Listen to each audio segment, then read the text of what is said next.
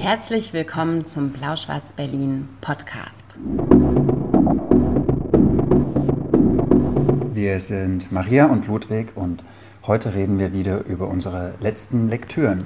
Blau-Schwarz-Berlin, die 40. Folge. Schön, dass ihr uns zuhört. Darauf hat er seit 40 Folgen gewartet. Und äh, der Applaus ist ohrenbetäubend. Meine Gesangslehrerin hat gesagt, es soll mir ein anderes Hobby suchen. Aber warum hat sie das gemacht? Ich finde, sie hätte dir nur so ein paar sinnvolle Hinweise geben können. Zum Beispiel was Langsames, Ruhiges, Unaufwendiges. 40 Folgen. Wir freuen uns, dass ihr da seid, seit 40 Folgen ähm, bei uns seid und zuhört und äh, manchmal auch live zuschaut, wenn wir über das sprechen, was uns im Inneren zusammenhält. Kleiner oder ich heute oder nicht. über Bücher. Oder Knopf ist auf. Dann, lass auf, lass bitte auf, lass Nee, den Knopf unbedingt auf. Komm seriös heute. Für Leute, die das später äh, anschauen werden, vielleicht ähm, muss man vielleicht kurz sagen, dass Ludwig heute aussieht. Schick. Hat sich extra schick gemacht. Zur 40. Folge. Und äh, wir beginnen immer mit einem Grauburgunder. Warum eigentlich? Weil dir kein Riesling schmeckt, Maria. Ja. Ich würde auch mal einen anderen trinken, aber du sagst immer, nein, Grauburgunder. Ist, äh, ein trifft auf vieles in meinem. Leben zu, dass ich eigentlich immer finde, wenn es dann mal gut läuft. Was Aha, wenn es mal gut läuft, bleibst du dann dabei. Ja. Ich stell den mal hier rüber. Ja, schön, dass du bei mir bleibst. Das wollte ich jetzt auch mal sagen. Vielen Dank, dass du mir einen Antrag gemacht hast, diese Firma mit dir zu gründen und diesen Blau-Schwarz-Podcast mit schön, dir zu dass starten. ihr uns folgt. So, jetzt seid ihr hoffentlich alle da und habt ähm, auch irgendwas Gutes zu trinken vor euch. Was trinkt ihr gerade? Schreibt mal in die Kommentare. Ja. Welchen, Ähm, welchen Wein sollten wir mal statt Grauburgunder trinken? No, no, no, no. Aber äh, da fällt mir gerade ein, dass wir noch mal gucken wollten. Ähm, ich kann mich noch an einen Kommentar erinnern, dass wir noch über ein anderes Buch sprechen sollten. Das würde ich noch an den Absacker dranhängen, und zwar über Alexander Hemon. Das hat sich Andrea Brescher gewünscht. Die, dass wir über meine Eltern. Genau. Da können wir vielleicht an Hemmen. Hemon. Hemmen wird er. Ist ein Ami. Jetzt schon, aber als er geboren wurde, hieß er noch Hemon. Und äh, Hemonski. ähm, ich sag Alexander Hemon. Okay. Sagst du Hemmen? Ja, Ich also habe von Elisabeth Ruge gelernt, von der Göttin per se. Ja, ich habe es im, im Radio gehabt. Aber wenn da Elisabeth Ruge Hemon haben die, sagt. haben die Hemmon gesagt oder was? Ne? Ja. Also egal, zumindest werden wir über Alexander reden. Und äh, Rot ist mein Trinkwasser. Das ist schon mal gar nicht so schlecht. Und ähm, Wasser, äh, weißer Burgunder, auch gut. Rosé, Pfefferminztee. Okay, wir freuen uns auf jeden Fall. Grüntee, äh, noch mehr Wasser. Ähm, okay, wir müssen darauf vielleicht Mhm. jetzt nicht äh, komplett eingehen, aber wir starten jede Sa Folge. Salja hat auch gesagt, wir sollen irgend über was Altes sprechen, was uns bewegt. Da, das habe ich mit auf jeden Fall für den was Absacker. Altes. Oh, dann müsste ich meinen Was, Absacker nochmal wechseln. Aber das macht jetzt nichts, das können wir spontan noch verschieben. Wir gucken mal, wie viel Zeit wir haben. Vielleicht machen wir so eine Überlänge-Folge. Wir haben ja sonst nichts zu tun gerade. Ähm, aber wir starten wie immer mit Lyrik. Und du bist dran. Ja. Und? Ich wollte dich noch was fragen Bitte. vorher. Ich hatte nämlich letztens eine Überlegung. Ähm, ich war mit so einer größeren Gruppe von FreundInnen im Urlaub. So, das mache ich sehr selten. Meistens sind wir nur so zu zweit oder sowas. Äh, Aber Ludwig Andrea fährt oft ich. in den Urlaub. äh, ja, ich kann, ich kann, ich habe nicht so richtig gute Urlaubsskills, habe ich festgestellt. Ich kann, also, Warum? ja. Naja, so mit Planen und Ach so, Organisieren. du brauchst und, jemanden, der und, dich mitnimmt. Naja, zumindest so, meine Tage sehen dann immer so, ich laufe dann halt durch die Stadt ohne Plan. Das ist Aber ist Urlaub. es nicht, ist es nicht die, die, die, die Definition von Urlaub? Naja, die haben dann so, sich so Wanderrouten ausgedacht und sowas und sind irgendeine Stunde zu irgendeinem Wasserfall gefahren und ich habe so gedacht, ja, ich wäre halt jetzt mal runter ins Dorf gelaufen. So. Das reicht ja. Ja, genau. So. Und zum Glück waren die anderen da, dass die ein bisschen geplant hatten, habe ich viel über Urlaub machen gelernt. Aber wor worüber ich im Urlaub auch nachgedacht habe, ist, da war eine größere Gruppe und ich wusste, ich muss so zwei, drei Mit Bücher der du lesen. unterwegs warst. Ja, genau. Äh, Ich muss so zwei, drei Bücher lesen im Urlaub, weil ich die ähm, danach irgendwie, Ja. kennst das ja, ne? Man muss ja immer irgendwas lesen, weil man es irgendwie verwursten muss. Ja. Und da habe ich mir so gedacht, dass Lesen ja manchmal auch eine ganz schön asoziale Veranstaltung ist. Das hast du da erst gedacht? Naja, und dann habe ich nämlich diesen Post von Lesestress, hast du den auch gesehen? Die hat irgendwie so ihren April-Stapel gepostet. Ja. Mit irgendwie wirklich so, also so ein halber Ja. Meter Bücher, 14 Bücher und zum Teil irgendwie so 1000 Seiten Ja. dabei, wo ich so gedacht habe, krass, das lesen andere in zehn Jahren nicht, was du in einem Monat liest. Und dann hat sie auch so drunter geschrieben, ähm, dass, dass sie sich halt, also dass sie so, sich so viel vornimmt, immer zu lesen, dass sie auf sehr, sehr viel anderes verzichten muss. Und ich finde, Lesen das gibt ja auch einen Anlass für Soziales, ne, wie wir jetzt gerade. Dann wir lesen und können dann uns darüber austauschen. Aber das kann auch so kippen. Wenn man zu viel liest, dann hat man irgendwann gar nichts Soziales mehr, weil man dann sagt, äh, ich muss lesen. Genau, und, mhm. und das sage ich total oft, auch so mhm. Sonntagsausflüge und sowas, sage ich dann, nee, der Sonntag ist der einzige Tag, wo ich es wirklich jetzt mal schaffe, den Roman durch, durchzulesen. Mhm. So. Wie, wie denkst du darüber?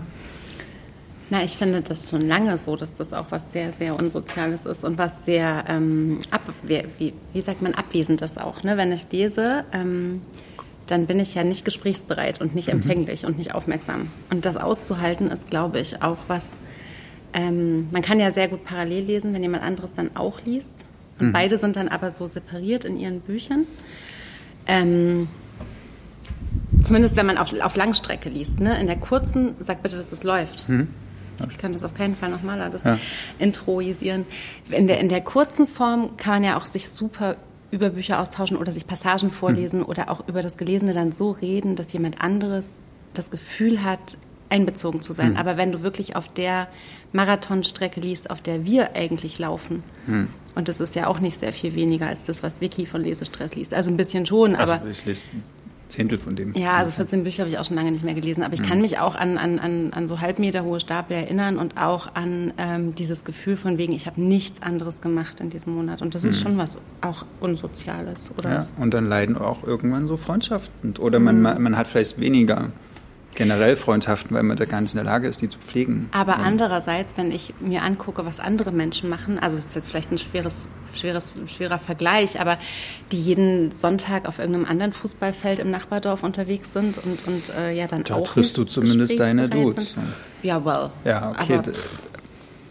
ich glaube, es ist cool, wenn man irgendwie so ein, so ein, gutes Maß findet. So. Und dass man das, also das Lesen natürlich super wichtig ist und auch viel Raum einnehmen soll, aber das auch nicht alles ist. Und sowas. Also. Bei Folge 40, meine sehr verehrten Damen und Herren, ändert sich jetzt unsere Botschaft grundlegend, genau, nachdem wir euch 40 Folgen euch jetzt erzählt die haben. besten Freizeittipps, die Bitte besten äh, Eisdielen jede, in Berlin. Jede freie Minute mit Lesen sagen wir jetzt. Seid keine äh, unsozialen Menschen, die die Nase nur ins Buch stecken, sondern was sondern?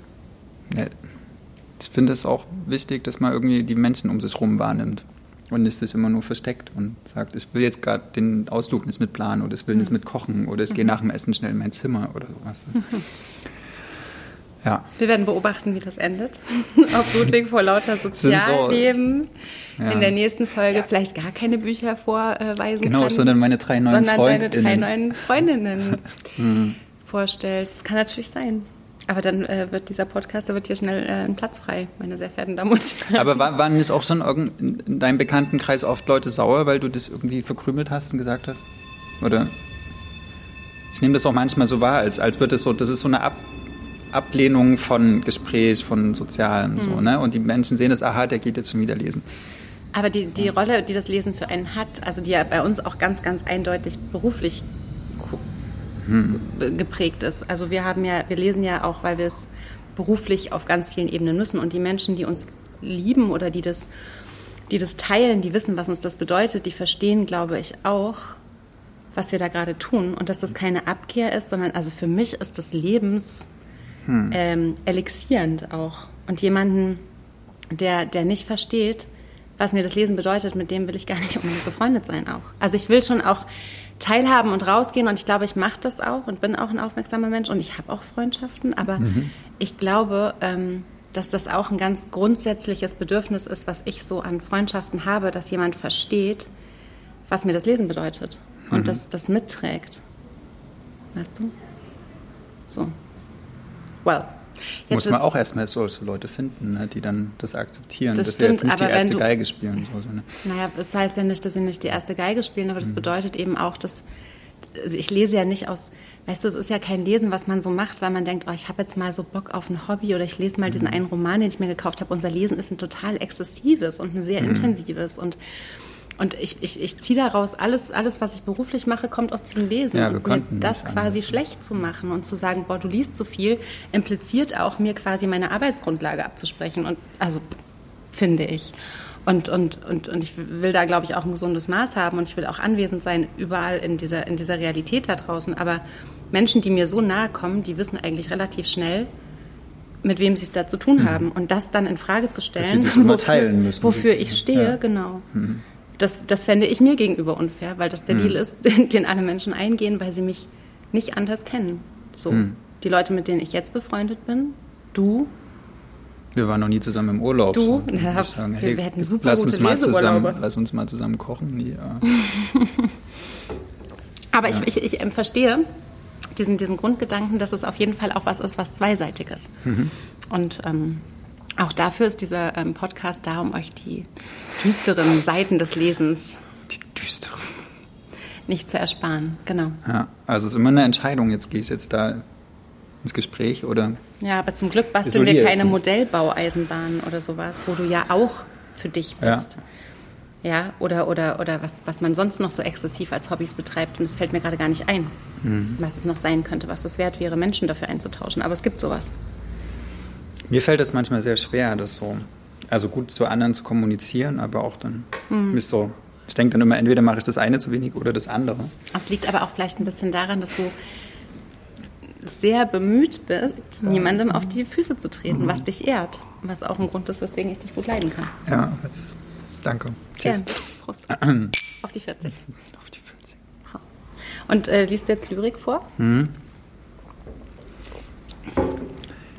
Ich glaube, ich habe heute nur Bücher oder fast nur Bücher, ähm, die aus Verlagen, die wir bis jetzt noch nie hatten. Hab den Überblick verloren, aber schön. Ich habe es um Gefühl, es könnte sein, von einem hatten wir schon mal was. Und ich muss mich entschuldigen, es sind nur Männer diesmal. Aber das war keine Absicht. Ich habe noch Frauen. Okay. Also, Immer bin ich, immer bin ich deine Ähm. Ausgleichung. Sagt man das so? mein Relativ. Thanks a lot. Ähm, also zumindest ist es eine Frau, die es übersetzt hat. Andrea Jeska hat äh, aus dem Englischen übersetzt Gedichte von Samuel Osaze, die den Titel tragen Der falsche Mond von Jena Goa. Und ich finde das Cover, äh, wenn man so guckt, erzählt das eigentlich eine eher ostasiatische Ästhetik, meiner Meinung nach. Ich bin in sowas ganz schlecht. Äh, so mit diesen Kreisen und ich finde auch Jena Goa klingt irgendwie asiatisch, aber ist es gar nicht. Ähm, Samuel Osaze ist ein nigerianischer Dichter ähm, und das Buch ist im Akono Verlag erschienen, ein junger, unabhängiger Leipziger Verlag, der sich äh, besonders oder ausschließlich für die Literaturen aus Afrika bemüht. Ähm, und so halt auch jetzt ähm, die Gedichte von Samuel Osaze. Und die sind ziemlich, ziemlich lang. Deswegen will ich nur eins vorlesen. Ähm, und du darfst dir aber aussuchen, welches. Okay, hast du Titel Äh, genau, ich habe zwei Titel. Ähm, das eine heißt, bei meiner Ankunft reckt die Fäuste in die Luft. Und das andere heißt, er sah das heute im Dunst von morgen. Oh, ich glaube, das zweite hätte ich gern. Das Poetische Ja. ne, vom Anfang. Okay, es wird aber schmutziger. Ist schön. Okay, trink noch mal einen Schluck. Aber nur einen kleinen, bitte. Hm? Ist genug. Okay, listen people. Yes. Also, ich lese die deutsche Übersetzung Von was für einer Sprache? ähm, aus dem Englischen. ah, okay. Mhm. Vielleicht unwichtig soll ich noch, ähm, also Samuel Osaze, der, der beschäftigt sich mit Nigeria und mit dem Turbokapitalismus, der dort ist und mit diesen, mit der großen Armut und mit dem, mit der Ausbeutung, die der Kapitalismus äh, mit sich führt und er, er ist sehr wütend auf die Verhältnisse, die dort herrschen, dass ein paar sehr wenige alles besitzen und die Ja. ein Großteil dort hungert und in sehr, sehr schlechten Verhältnissen lebt. Das ist so seine poetische Position, gegen die er anschreibt oder Und ich sehe gerade, ist zweisprachig Genau, herausgegeben, ja, was wir sehr also mögen. sowas, immer ne? links das Original, rechts äh, die Übersetzung, was ich sehr, sehr gut finde. Ähm, er sah das heute im Dunst von morgen. Wir waren schmutzige Kinder in zersch- zerschlissenen Hosen. Wir wuschen unsere Hintern auf rauen Steinen, auf zerfallenen Lehmwänden. Wir bemalten sie hässlich mit Fäkalien. Wir gruben nach Kauris und gaben sie für eine unvergessene Mahlzeit aus herrlich gewürzt mit Sand. Du sahst in dieser Zeit, was wahres Menschsein ist, zerbrechlich und zart. So konntest du die ausgewachsenen Hyänen abwehren, die ihre eigenen Kinder fressen. Deine Entscheidung für die Ernsthaftigkeit der Kinder, nicht für die Scheinheiligkeit der Erwachsenen, gab meiner Weltsicht frischen Atem. Und jetzt? Deine poetische Schinderei, viele Seelen gewannst du ohne das heilige Buch. Einer von diesen, die du vor der boshaften Sonne des Lebens beschirmtest, schrieb deinen Namen auf die Mine seines Stifts. Wie Chatabiti, der König der Vögel, erfreue ich alle Ohren, zwitscher die Farbe deines Namens. Wegen der unverzeihlichen Sünde eines unbekannten Vorfahren entglittest du trotzdem in die Welt der Schatten. Eine Welt, die allen Lebenden den Mut raubt, und doch dein Pulsschlag ermöglicht es meinen Gedanken, viele Herzen mit wahrer Menschlichkeit zu wärmen. Mhm. Ein paar, ein paar, gute Bilder drin, mhm. oder? Ich glaube, das mit dem Stift ist irgendwie gut. Warte, das mit der auf die Mine? Ja. Du schreibst auf die Mine. Schreib deinen Namen auf die Mine seines Stifts. Aber davor war auch eine sehr gute Stelle. Ähm hier, das mit der, nicht für die Scheine, gab meiner Weltsicht frischen Atem. Deine Entscheidung für die Ernsthaftigkeit der Kinder gab meiner Weltsicht frischen Atem. Frischen Atem geben ist auch ein gutes Bild. Wie ist das im englischen Original?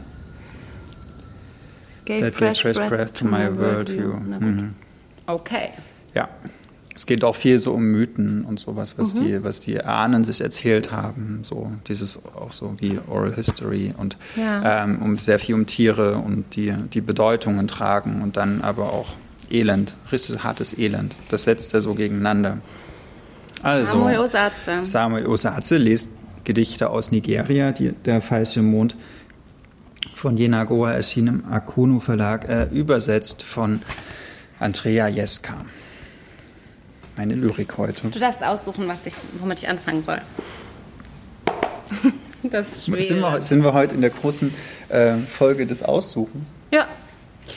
Ich möchte ein Buch vorstellen, was sehr schwer in einem Podcast vorzustellen ist, weil es sehr viel auch darüber wirkt, wie es gestaltet ist. Es geht um ähm, Heinrich Böll und Sharon Dodoa Otus Gesammeltes Schweigen heißt das.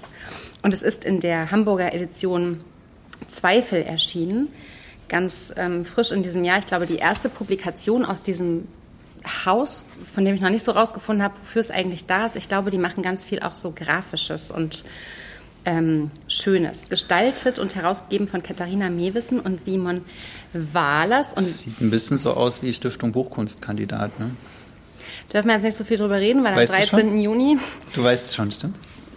Da darf man überhaupt nicht drüber reden, aber wenn ich in der Stiftung Buchkunstjury säße, Leute, Leute, Leute. Und deswegen bin ich aber nicht darauf gestoßen, sondern weil ich glaube, Katharina Mewissen mich angeschrieben hat oder Sharon hat irgendwie gesagt, sie, sie macht äh, dieses Buch und ich habe gedacht, hä, Sharon Dodoa Otu schreibt ein Buch mit Heinrich Böll. Was klingelt bei dir bei Heinrich Böll? Dass er schon eine ganze Weile tot ist. Ne? Ja, zum Beispiel. Und Schullektüre ist und Ans Ansichten eines Clowns ja. fand ich so gut. Das, das hat äh, den Katholizismus aus meiner Seele herausgeschält. Das ist ein sehr schönes Wort übrigens. Ähm, Nicht, Alex dass der vorher sich, da gewesen wäre. Aber Alex konnte sich an Katharina Blum erinnern irgendwie. Ja, auch toll. Ähm, ich konnte mich an, an eine Dienstfahrt erinnern, äh, glaube ich. Und, das und an seine SPD, äh, sein Engagement für die SPD. Das so, also dieses Buch ähm, ist ähm, für alle, die es später als Podcast hören, äh, knallorange mit gelbem Leinen, ähm, Rücken zumindest. Ähm, der Titel ist quasi nur auf den, auf den ähm, hinteren Rücken gedruckt und vorne schnipselt es, also neben den Autorinnen schnipselt es so rum. Und dann macht man das auf und weiß überhaupt nicht, worauf man sich einlässt. Und dann ist es vor allem so eine Feier der Typografie. Ich blätter das mal so ganz grob durch. Also sofort auf Seite 1 sieht man, dass mit unterschiedlichen Schriftgrößen gearbeitet wird. Es wird mit Schwärzungen und darüber wird weiß gedruckt gearbeitet. Es sind irgendwie ähm, im Fließtext verschiedene Schriften, die verwendet werden. Es sind. Ähm, das ist so prädestiniert. Entschuldigung. Ja. Andere, andere Typen werden benutzt. Also die ganze Zeit ist dieses Buch in so einem permanenten Bedeut Bedeuten. Also es bedeutet irgendwie die, alles, was die Form, nichts. So, genau, ja, die, die, Form ist nirgends, nirgends zufällig, sondern immer ist es irgendwie, ähm, immer spricht irgendwie auch die, die, die, die Form mit in dem Text. Und der Text besteht im Prinzip daraus, dass die eine Hälfte, es ist ganz dünn, dieses Buch, also es hat irgendwie 100, 100 knappe Seiten, und der eine, die erste Hälfte ist tatsächlich diese komplette Kurzgeschichte, die ich nicht kannte, von Heinrich Böll. Ähm, Dr. Murkes gesammeltes Schweigen, die ich wirklich nicht kannte. Und es war mir auch so ein bisschen peinlich. Ich kenne die auch nicht. Also okay. ich habe den Titel schon gehört, aber... Man hat man schon mal gehört, ne? Ja, aber ich habe Und es ist im Prinzip so eine... Also ich habe das dann auch völlig unvorbereitet gelesen, habe mit Absicht auch nichts gegoogelt und geguckt am Anfang, weil ich so gucken wollte, was sagt mir der Text. Und es geht halt um so einen Rundfunkredakteur, der irgendwie ins Studio kommt und dann gibt es irgendwie ähm, einen Intendanten, der entscheidet, aus jedem ähm, Stück des Radiobeitrags muss das Wort Gott gestrichen werden, gegen das Wort ausgetauscht werden, das höhere Wesen, das wir verehren. So, und der mhm. hat jetzt den Job quasi aus vielen, vielen Rundfunkbeiträgen, das Wort Gott. Und das ist eben auch hier in der, in der, in der ähm, Gestaltung mit diesen kleinen Schnipseln quasi. Ne? Mhm. Ne? Man hat wirklich aus dem Tonband die Wörter rausgestrichen, hat das neu, also rausgeschnitten, hat das neu eingesprochen, hat mhm. das reingeklebt in diese Tonspur tatsächlich. Genau, so also, hat man früher geschnitten. So hat man geschnitten. Es war wirklich ein haptischer mhm. Vorgang und das ist mhm. ziemlich spannend. Und diese Satire arbeitet halt im Prinzip genauso, dass ähm, dann hast du irgendwann einen ganzen Stapel voller Gottschnipsel. Genau, dann hast du, und dieser, dieser Typ, der das schneiden soll, der macht sich eben auch so ein bisschen diesen Spaß daraus, nicht nur irgendwie da mitzuschneiden, wo der ähm, Mensch dann irgendwie das höhere Wesen, das wir verehren, neu einfügen will, was also er auch in verschiedenen grammatikalischen, sondern eben auch die Pausen und das Geil, Schweigen ja. zu, zu sammeln. Und ähm, ich will euch da jetzt nicht, das sind, das sind 50 Seiten, diese, diese Kurzgeschichte, die wirklich wahnsinnig satirisch ist und sehr politisch, viel politischer, als ich okay. dachte ähm, und auch ähm, in, der, in der Geschichte also in den 50er Jahren Westdeutschland, also ganz klarer Blick zurück auf Nazi-Deutschland und ganz eindeutig. Das ist ja das Coole an, an Heinrich Böll, dass der so eine Abrechnung ja. hat mit dieser Vätergeneration. Ja, eigentlich. und das ist auch so ein bisschen der Punkt und ab der Mitte fängt dann, also Sharon Dodoa Otu, also Heinrich Böll ist so einer der Literaturnobelpreisträger, Sharon Dodoa Otu ist eine der Bachmann-Preisträgerinnen. Äh, und ich habe das irgendwie recherchiert, ich glaube, es war, ich glaube, 72. Da hat sie den Bachmann, nee, da, ist, da hat er den, den, den Literaturnobelpreis bekommen und sie ist da geboren und hat später dann den Bachmann-Preis bekommen. Und sie fängt im zweiten Teil dieses Buches an, etwas zu machen, was ich so noch nie gelesen habe. Sie, es, ist, es ist ein Dialog, es ist eine Arbeit an seinem Werk, es ist kein Vorwort, es ist kein Nachwort, es ist irgendwie so ein Ineinandergleiten von Gedanken und von Texten. Sie macht sich so ein bisschen Teile aus seinem Werk zu eigen, sie erweitert das. Ähm, und man kann es nicht so wirklich erklären, worum es geht. Es sind halt ganz verschiedene. Also hier ist zum Beispiel ein Kapitel von Sharon, deswegen ist es eben auch eine Sammlung, handelt nur davon, wie sie ihren Beitrag nennen will. Also und das ist dann mhm. alles durchgestrichen und neu überlegt. Dann gibt es ähm, E-Mails, die sie tauscht mit einem ähm, mit einem gewissen F, mit einem mit einem Autor, ich glaube sogar in Berlin, mit dem sie sich über Böll austauscht. Diese E-Mails sind abgedruckt. Dann arbeitet sie natürlich mit dem, was was politisch eindeutig wichtig ist, nämlich dass, wie das Gottwort gestrichen werden soll, sie mhm. sich weigert, über das N-Wort zu sprechen, was natürlich als schwarze Autorin so das ist, was alle Welt quasi von ihr verlangt, sich da irgendwie so zu positionieren und sie sofort sagt, nee, macht sie nicht. Und bringt aber in Zitaten zum Beispiel Audre Lorde oder ähm, äh, Mai Ayim oder auch Olivia Wenzel in dieses Gespräch mit rein und macht das so auf. Und das ist ähm, also auch so fadengeheftet fällt mir gerade noch mal auf, das, das muss man vielleicht auch ganz kurz sagen und, und so, ein, so ein dauerndes ähm, im, im Gespräch miteinander Gespräch sein. Und aber Henry Böll auch dann noch da. Posthum sozusagen, einfach mit reingezogen. Und sie be finde es gut, weil ja. ich meine, letztendlich sprechen ja auch, egal ob die AutorInnen ja. jetzt noch leben oder nicht, sie sprechen ja zu uns und manchmal ja. Ähm, also wir reden ja vielleicht später noch über diese kanadische Autorin. Sie spricht ja auch zu uns in dem mhm. Augenblick, wo wir es lesen und dann. Eine Seite ist so ganz leer. Ich lese es kurz vor für den. Und dann hm. steht, morgen reiche ich meine Sammlung ein. Und auf der nächsten Seite steht, so wie sie ist. Das ist auch sehr witzig. Es ist total witzig. Und es, okay. ist, es passt auch zu dieser Satire, die ja Böll quasi im ersten Teil eben mhm. auch geschrieben hat. Und ähm, ist so ein, so ein total spannender und wie ich finde eben auch sehr mutiger Versuch, äh, Literatur die als, also natürlich sagt Sharon auch, warum nimmt sie sich diesen alten weißen Mann mhm. vor? Warum will sie mit dem in einem Gespräch sein und begründet das eben auch total gut und erklärt seine politische Besonderheit und, und das eben, also es bleiben am Ende tausend Fragen offen, aber ganz viele sind auch geklärt und man fängt so selber Denken an. Und das ist so ein kleiner Verlag in so einer wahnsinnig tollen Gestaltung rausgibt. Also hinten so die Hommage an, an diesen Fisch, der auf der Uhr Ausgabe sozusagen äh, von, der, von der Dr. Murke Ausgabe von Böll war. Also irgendwie ist das alles so ein, so ein Sprechen miteinander. Und das ist eine junge, tolle, wahnsinnig kluge, ist mir in diesem Buch wieder klar geworden, wie unfassbar klug sie ist. Ähm, Autorin, das schafft, so, ein, so einen toten Mann in ein Gespräch zu holen und das so natürlich wirken zu lassen. Das hat mich sehr begeistert. Also es könnt ihr auf jeden Fall lesen, wenn ihr euch für wahnsinnig schöne Bücher erwärmt, wenn ihr denkt, ähm, die Literatur ist verstaubt, finde ich, hilft das auch so als Gegen Gegenentwurf. Und, ähm, und auch wenn man, wenn man so ein bisschen collagenartig gucken will, was kann man machen mit mhm. dem, was schon vorhanden ist. So Cut-Up-Testen. Ja, ja. Und es, es macht halt alles möglich. Es macht so den Raum auf. Es ist ziemlich das ist ziemlich cool. Und ich hoffe, dass es viele Nachahmerinnen findet. Und eigentlich hoffe ich, dass der Verlag eine riesengroße Reihe rausgibt, in der hm. ganz viele junge, ja. aktive, politische, wache Autorinnen mit so älteren Texten arbeiten. Und vor allem, was ich da jetzt auch in der, also dass Sharon sich für, für Heinrich Böll entschieden hat, so gut mhm. finde, ist, dass, dass, gar kein Alkohol mehr. dass es eine Bewegung ist, ähm, also sich auch, also auch den Mut zu haben, aus ihrer Position heraus sich äh, alten ja. weißen Männern zuzuwenden, weil ich kenne einige, die sagen halt, ich lese aus Prinzip halt erstmal mhm. keine alten weißen Männer, was auch seine Berechtigung hat, diese, diese Argumentation, aber ähm, weil die alten weißen Männer halt seit 2000 Jahren so, ja. so eine Vormachtstellung hatten, ähm, dass die erstmal jetzt kurz Sendepause haben sollten und deswegen nur, nur Frauen lesen oder nur ja. äh, schwarze AutorInnen oder so.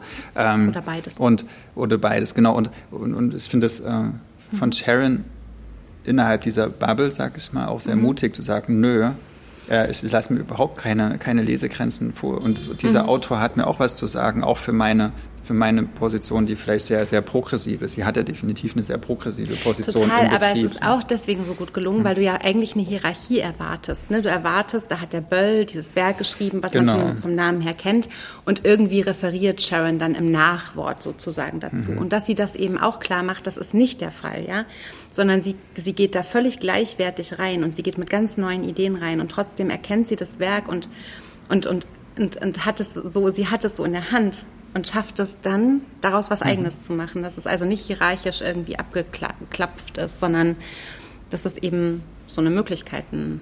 Hm. Offenbarung auch. Aber ist. kritisiert sie ihn auch oder sagt sie auch ähm, hier, Typi, da bist du völlig nee, in die ich glaube, dass sie, Nee, ich, also ich finde schon, dass sie ihn so in der Zeit auch gut verortet, dass sie auch ja. gut rausfindet, was in der Zeit einfach noch vielleicht nicht, ähm, nicht ganz so adäquat war, aber sie will ihn auch nicht vorführen. Das mhm. ist nicht ihr Interesse. Und, und das finde ich eben auch cool. Und das passt zu dem, was du gerade mhm. gesagt hast, nämlich sich nicht zu verweigern oder irgendwie, sondern so zu gucken, okay, was ist da überhaupt und was kann meine Arbeit oder meine Kunst irgendwie damit, was, was, was können wir da miteinander sprechen?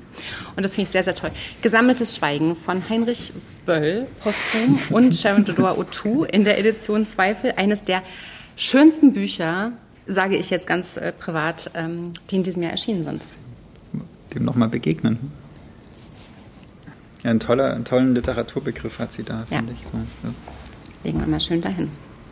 Dann bist du jetzt dran, Herz. Okay, also aussuchen heute. Ja? Mhm. Blau oder orange? Naja, vielleicht orange. Ja? Na, habe ich jetzt gedacht. Ja, okay, dann du, du bist der Bestimmer. Du bist überrascht. Wieso bist du überrascht? Ne, ich meine, das andere kommt ja auch noch. Deswegen. Naja, klar kommt das andere noch. Okay, so. ja, ich habe gelesen, hätte es vielleicht sonst gar nicht in, in die Hand genommen. Es war mhm. durch den, ähm, Maria und ich haben ja letzte Woche die Bekanntgabe der Shortlist für den Internationalen Literaturpreis des HKW moderieren dürfen. Ähm, zum 36. Mal gefühlt. Nee, aber es ist schon, 14, 14. Schon, schon sehr oft. Wir 40, ähm, die 14. Äh, so eine tolle, ganz tolle Veranstaltung, hat mir großen Spaß gemacht, das mit dir zu machen. Äh, genau, da werden halt immer sechs ähm, Bücher präsentiert oder wir haben die präsentiert, äh, übersetzte Gegenwartsliteratur. Die die präsentiert. Äh, genau, oder wir durften das Geheimnis lüften und mit denen darüber reden. Und eines dieser Bücher war Johanna Karilas Der Fluch des Hechts, übersetzt von Maximilian Mohrmann aus dem Finnischen. Hatten wir auch noch nicht so oft äh, und äh, erschien im Homunculus Verlag. Hatten wir auch noch ähm, nicht so ähm, oft. Es gab, ich überlege die ganze Zeit, wir hatten schon mal ein Homunculus-Buch. Es ja, war Staub Nee, war das? Nee, also, ah, wir müssen es. Auf jeden Fall ist es auch ein unabhängiger Verlag und es ist ein sehr tolles Buch, das hat mir sehr gefallen, deswegen will ich jetzt mit dir und mit euch darüber reden. Ähm, worum geht es in der Flucht des Hechts? Es geht um eine Elina. Elina ist in Ostlappland geboren, also was so Finnland, aber in kalt. wirklich Arsch der Heide ist. Ne? So, also wirklich äh, ganz weit draußen. Da gibt's nicht mal kleine Städte. Da gibt's nur Dörfer mit irgendwelchen Leuten, die ziemlich seltsam sind und an Geister glauben. So. Ähm, und sie, sie zieht irgendwann, als sie, also sie, sie wächst auf bei einer Mutter, die eine unglaubliche, ähm, sie fährt mir im Laufe der Geschichte eine sehr, sehr große Kraft hat, also die auch so mit so Wesen kommunizieren kann und die von den Dorfbewohnern als Hexe diffamiert wird äh, weil sie halt mächtig ist. So. Sie hat eine ganz mächtige Mutter und die nimmt irgendwann nur, damit sie Ruhe hat, so einen Alki, der vom, vom Supermarkt steht, als zum Mann und zeugt mit ihr diese Tochter, die die Erzählerin ist. Äh, dann stirbt die Mutter, der Vater auch irgendwann. Und diese Erzählerin Elina zieht nach Helsinki und wird dort irgendwas, ist gar nicht so wichtig, äh, aber sie kriegt ihr Leben auch nicht so richtig auf die Kette. Mhm. Das Einzige, was sie jedes Jahr macht, ist, sie fährt mit so einem schrottigen Auto hoch nach Ostlappland wirklich ins Nirgendwo, also wo selbst die, die, die Leute sagen, fahr nicht weiter, da hinten, da gibt es weder Internet noch irgendwas anderes. Ja. Und sie sagen, ich muss da hin, ich muss in dieses Dorf fahren, wo ich auf, äh, geboren bin.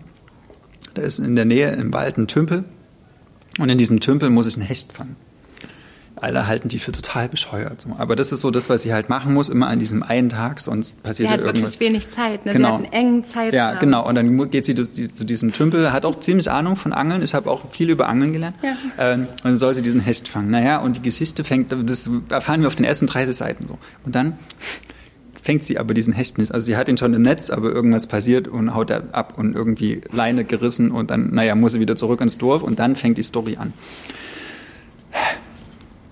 dann erfährt man so nach und nach, wer in diesem Dorf wohnt, was mit den Eltern passiert ist. Ähm, das ähm, ist auf jeden Fall darum, also es geht so um Übernatürliches. Der Hecht ist ein Symbol, ich weiß gar nicht, ob ich das alles verraten darf. Man muss sehr ne? aufpassen, glaube genau. ich, weil man muss sich das ähm, ja schon auch ein bisschen erschließen dann. Ne? Also man erfährt, also es gibt, okay, fangen wir mal so an, es gibt, es gibt Rückblicke in ihre Kindheit, da hat sie sich in einen Typen verliebt, eine wunder, wunderschöne Liebesgeschichte zu einem anderen, also sie war so ein bisschen Außenseiter in der Klasse und er auch so und die wollten auch erst gar nicht miteinander mhm. reden, die wurden beide gehänselt und sowas und die haben sich beide ähm, durch diese Marginalisierung so an, angenähert und haben dann ja. wie von einem auf den anderen Tag haben die eine, eine unglaublich starke magische Verbindung miteinander geknüpft und haben dann wie jahrelang miteinander verbracht und irgendwann sagt er zu ihr, hey, wäre doch gut, wir lernen noch mal ein paar andere Leute kennen und nach dem Studium kommen wir wieder zusammen und bleiben den Rest unseres Lebens zusammen. Und sie sagt, bist du bescheuert? Ich liebe dich. Ich will, ich will jetzt mit dir zusammen sein. Ich brauche keine fünf Jahre Pause. Ich weiß, dass ich nur mit dir zusammen sein. Ganz herzzerreißend. Und er ist aber so, nee, muss erstmal feiern gehen, Drogen nehmen, was weiß ich. Äh, und sie ist todtraurig darüber. Ähm, und dann an der Stelle passiert auch entsteht der Grund, warum sie zu diesem, diesem Hechten Aber erzähl's ne? jetzt bitte Ich erzähl's nicht, aber auf jeden Fall passiert da was sehr, sehr Schlimmes. Ja. Also aus dieser, sage ich mal, aus dieser gescheiterten Jugendliebe äh, entsteht sowas Existenzielles, ja. äh, dass die dann immer wieder dahin muss und wenn sie es nicht schafft, passiert auch was noch viel Schlimmeres. So. Es geht wirklich um Leben und Tod. Mhm. Ja, und dann Genau, und, und sie hat halt nun diesen Hecht nicht gefangen und jetzt muss sie diese ganzen Geister, die dort überall so rumlaufen, ähm, Beißer-Olli heißt zum Beispiel einer, der ist so groß wie eine Eiche und läuft so durch den Wald mit irgendwelchen Birken als Beinen und sowas und so isst Steine und keine Ahnung was. Das sind die unendliche Geschichte, oder? Ja, aber voll gut. Es ist, es ist wirklich kein Fantasy normalerweise. So ist mhm. echt Kommt dir selten vor auch, ne? Genau, aber ja. ich, ich habe so geglaubt. Es, ja. äh, ich hatte ein bisschen ein paar Wochen vorher ein Interview mit Björk gelesen. Ich habe mich daran so zum Beispiel erinnert mhm. gefühlt. Und wenn man so durch Island fährt, dann merkt man auch, also versteht man, warum die Leute daran glauben, dass dieser Berg lebt oder dass der eine das eigene Seele hat. Ist das ne? so nah dran? Also, ja, oder so dieses. Nordische. Ja, oder dieser. Vielleicht noch eine andere Naturverbundenheit. Ich glaube, mhm. hier gab es das vielleicht auch vor 3000 Jahren mal, aber wir haben das mhm. verloren, so durch unsere Stadt, Stadtentwicklung. Genau, und dann versucht sie nun mit diesen DorfbewohnerInnen, manche sind ihr gewogen, manche nicht, äh, diesen Hecht noch zu fangen. Und dann kommt irgendwann noch eine Kommissarin, die sie wegen Mordes äh, sucht. Sucht, weil sie angeblich jemanden umgebracht hat, diese Elina. Ähm, und die ist aber eine ganz sympathische und aber also diese Elina und auch die, die Kommissarin. Und die Kommissarin ähm, fängt dann, schließt dann eine Freundschaft zu einem dieser Waldwesen, der aussieht wie so ein großer. Wie heißt typ. der nochmal? Ähm, äh, äh, Pioni, Pioni heißt der, genau, der so aussieht wie, kennt ihr das von Toni Erdmann? Dieser, der Vater verkleidet sich in einer Szene. Ähm, als, als wie so ein großes Kuscheltier. So. Äh, und so habe ich mir diesen Peony vorgestellt. Das ist so Fastnachts. Äh, genau, ja, ja, so im Schwarzwald, ne? Genau. die verkleiden das aus. Ja. Äh, also es sind so ganz liebevolle, warme Charaktere, aber manches sind auch sehr böse. Und dann wird es zum, zum, Teil wirklich ernst, weil mhm. man weiß als Leser, als Leserin, wenn sie das halt jetzt nicht schafft, ne, dann ist alles vorbei. Dann war es das so. Mhm. Ähm, und dann denkt man auch, warum kriegt ihr diese Liebe nicht hin? Ihr liebt euch doch. Mhm. Und dann fragt man sich ja, wie, wie wächst man auf mit einer Mutter, die so übermächtig ist und gar nicht in dem Sinne von, sie hat einfach einen ziemlich dollen Kochlöffel, sondern sie hat magische Kräfte. Mhm. Und ich habe, das Buch hat, ohne Mist, irgendwie 300 Seiten, ich habe von diesen 300 Seiten, 280 Seiten dieser Fantasy, dieses, dieses, dieser, dieser Magie, die dir erzählt wird, geglaubt. Für mich war das innerhalb dieser Lektüre total schlüssig. Was für dich quasi nochmal eine besondere Sache ja, bedeutet, ja. weil also ich habe dieses Jahr schon mehrere magische Realismus-Sachen gelesen, ja. so Enriques zum Beispiel habe ich auch hier vorgestellt. Aber du bist überhaupt nicht der Typ dafür normalerweise. Nee, ich finde magischen Realismus. Ich habe auch ähm, Gabriel Garcia Marquez, fand es überhaupt nicht gut so. Aber das kann ich sagen. Aber, nee, habe ich auch gerade überlegt. Ähm, nee, aber Johanni Karila, der Fluch des Hechts, hat mir sehr, sehr gut gefallen. Ich bin gern nach Finnland gegangen. Gern Weil dann diese, Homunculus Verlag. Ja, in diese, in diese Wälder und habe mir diese Geschichte erzählen lassen und sehr beeindruckt von dem, was äh, Johanni Karila, der in Finnland schon äh, und auch ein noch relativ ist. jung ist. Es ist sein Debütroman. Ich darf ja nicht immer diese Altersvergleiche machen, aber er ist, so alt, er ist so alt wie ich. Nein. Doch? Nein. 85 geboren. Oh Mist. Genau. Das er hat schon. Was ist. Ah, das ist das beste Debüt des Jahres. Also, ähm, er hat so den Aspekt, er hat, schon er hat den, er hat den Aspektepreis von Finnland für dieses Buch gewonnen. Und ja. äh, ich finde, also ich kenne jetzt nicht so viele andere finnische Romane, aber das finde ich, äh, ich zu, vollkommen zu Recht. Das ist ganz interessant. Wir hatten auch kurz darüber gesprochen, seit Finnland eben Gastland der Buchmesse war. Da waren wir alle so ein bisschen mhm. kurz im Finnland-Fieber. Das hat mir auch so Katja Kettu auf die Leseliste gepackt oder sowas, ne? oder Sophia Oxan. Aber äh, komplett verwirrt aber gleichzeitig auch mega neugierig, wird ja. hier kommentiert. Und das ist vielleicht auch ein guter, guter Anfang, mit dem man dieses Buch irgendwie so ein gutes, ein gutes Setting, ja. um dieses Buch zu starten. Aber ich habe es jetzt auch relativ schnell erzählt, das ist nicht verwirrend. Also manchmal liest man auch ein Buch und versteht die ersten 80 Seiten nichts. Also hier versteht man ab der mhm. zweiten Seite mhm. relativ es viel. Ist, man es ist relativ gut an die Hand gut genommen. erklärt. Ja. Ne? Du hast es auch, du stellst mhm. es eigentlich nicht so sehr in Frage beim Lesen. Mhm. Aber es freut mich, dass du tatsächlich eben auch ähm, Spaß gemacht. so, so Unrealistisches gelesen hast. Okay, soll ich mal weitermachen?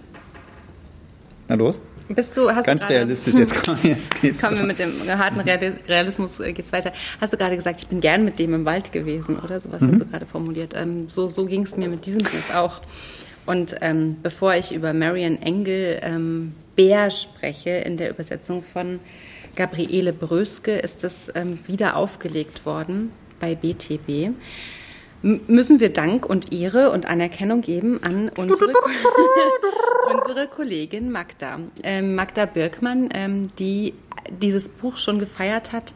Da habe ich gedacht, das wird es eh nie auf Deutsch geben. So wie sie das erklärt hat, sie hat es irgendwie im Englischen entdeckt, ähm, war das so speziell, dass ich gedacht habe, da traut sich kein Verlag dran, das auf Deutsch zu machen. Es ist also eine Wiederentdeckung aus den 70er Jahren, eine Autorin, die 1933 geboren ist und 1985 gestorben ist, als äh, Johanni Karila sozusagen geboren ist, ist ähm, Marian Engel gestorben.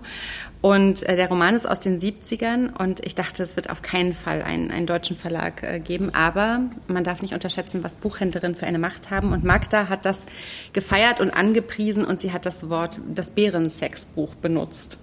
Und ähm, seither ist es in meinem, in meinem Kopf und ich dachte, okay, wenn sie das so mag und so großartig findet, dann muss ich das auf jeden Fall lesen und es kam dann eben tatsächlich bei BTB jetzt im Frühjahr und ich erzähle mal kurz, worum es geht. Also es geht um Lou, die ähm, beschrieben wird als eine Frau und das ist schon ein ganz großartiges Bild. Schon auf Seite 1 bist du völlig bei ihr. Darf die ich? eine, ja. Der erste Satz. Ja.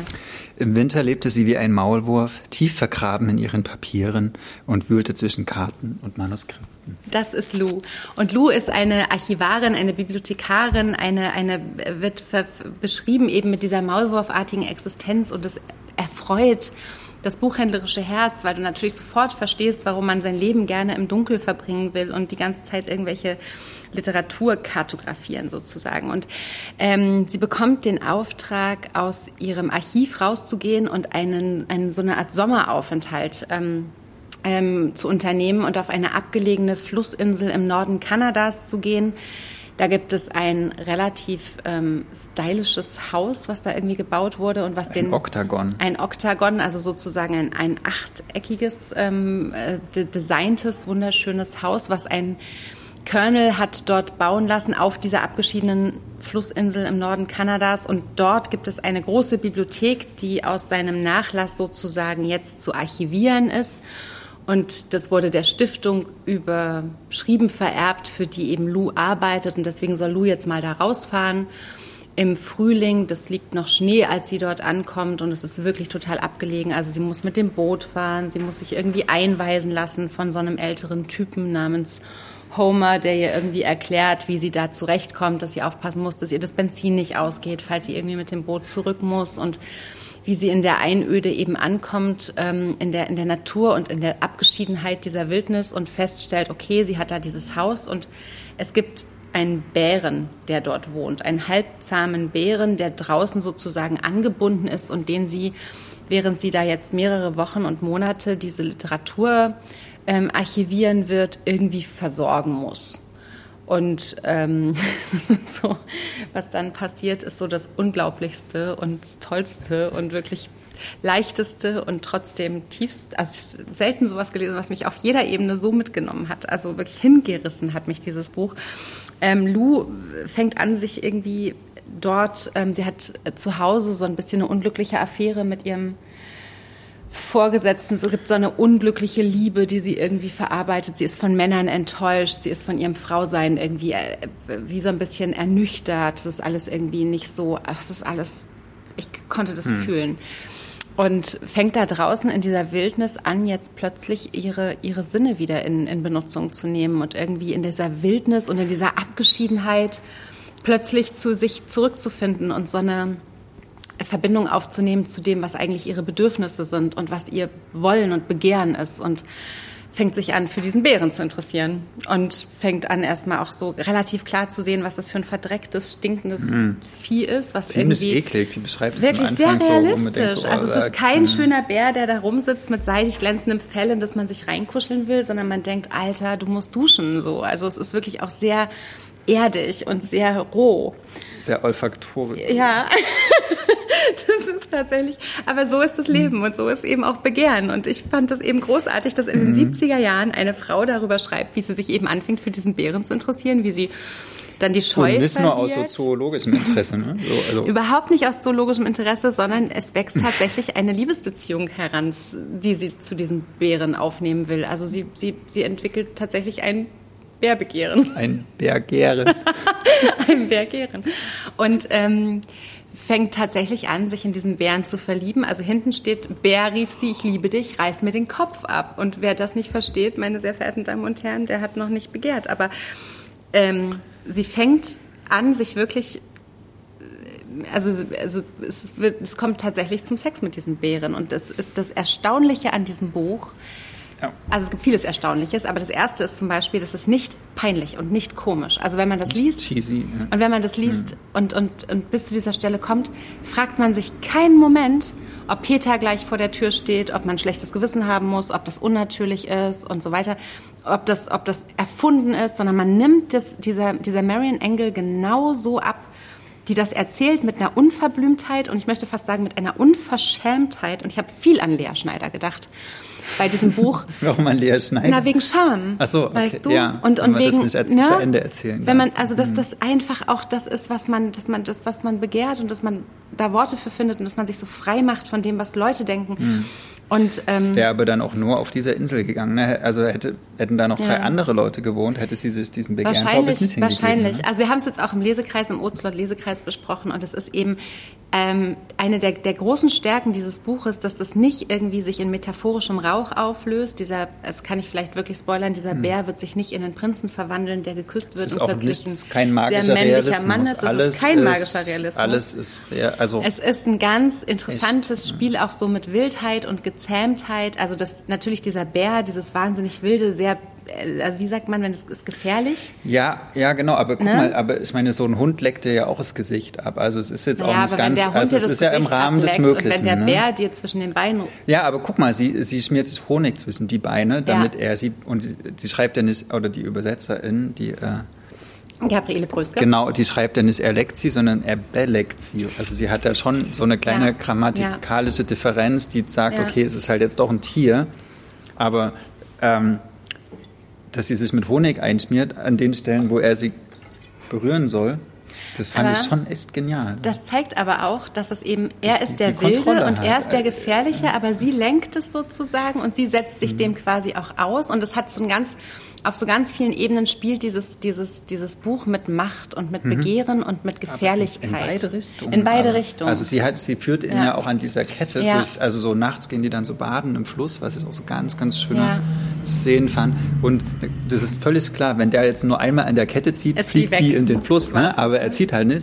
Ähm, also sie hat wie so eine intellektuelle Macht und er hat halt die körperliche Macht. So.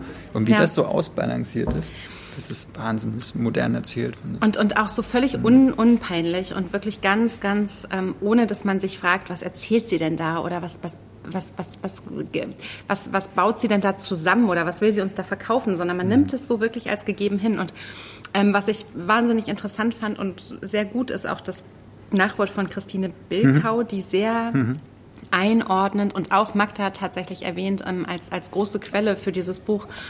Und noch so ein Marlene Kanade- Haushofe ist ein großer Vergleich. So. Ja, kanadischen ähm, Literaturprofessor, die eben wirklich sie inspiriert haben. Und dann hat Christine Bilkau sozusagen bei ihren Verlagen angeklopft und hat gesagt, macht unbedingt dieses Buch und hat ein sehr gutes Nachwort geschrieben, was einfach auch nochmal diese, natürlich, ähm, Kanada war ja Gastland der Buchmesse im letzten und vorletzten Jahr ähm, natürlich auch nochmal diese kolonialistische Perspektive mit einbezieht. Also dass dieser Colonel sich da dieses Haus gebaut hat, was gar nicht in diese Landschaft gehört. Dann gibt es eine indigene Frau, die immer mal kommt und immer mit dem Bären im Gespräch ist, von der man nicht so richtig weiß, weiß sie, was der Bär ist oder ist der was anderes oder wie spricht die mit dem und worüber.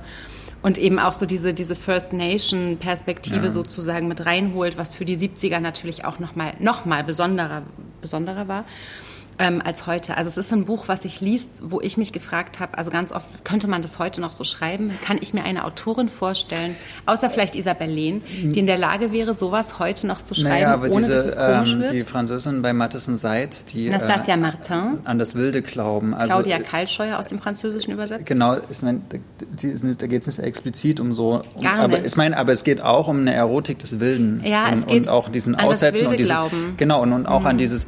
Ähm, ich nehme auch meinen eigenen Tod in Kauf jetzt Ja. gerade, weil ich halt nicht dieser koloniale Körper sein will, der alles beherrscht, sondern ich ordne mich auch so ein Aber im Vergleich zu, zu Nastasia Martin, die ja eine Anthropologin nach Kamtschatka schickt, wo sie dann quasi von einem Bären in den Kopf gebissen wird, was auch was Erotisches hat, das finde ich auch. Aber was Beiß mir den Kopf ab. Ja, Steht da ja, drauf, steht ne? da drauf. Aber im Vergleich dazu finde ich Marion Engel ja unverhältnismäßig leicht. Ja. Du, du liest diese Sätze und du liest diese Beschreibung und du liest diese Frau, die aufwacht und die wirklich sich streckt und, und äh, ihren ganzen Körper irgendwie wieder spürt Mhm. und, und findest es total normal, dass sie plötzlich Sex mit diesem Bären will.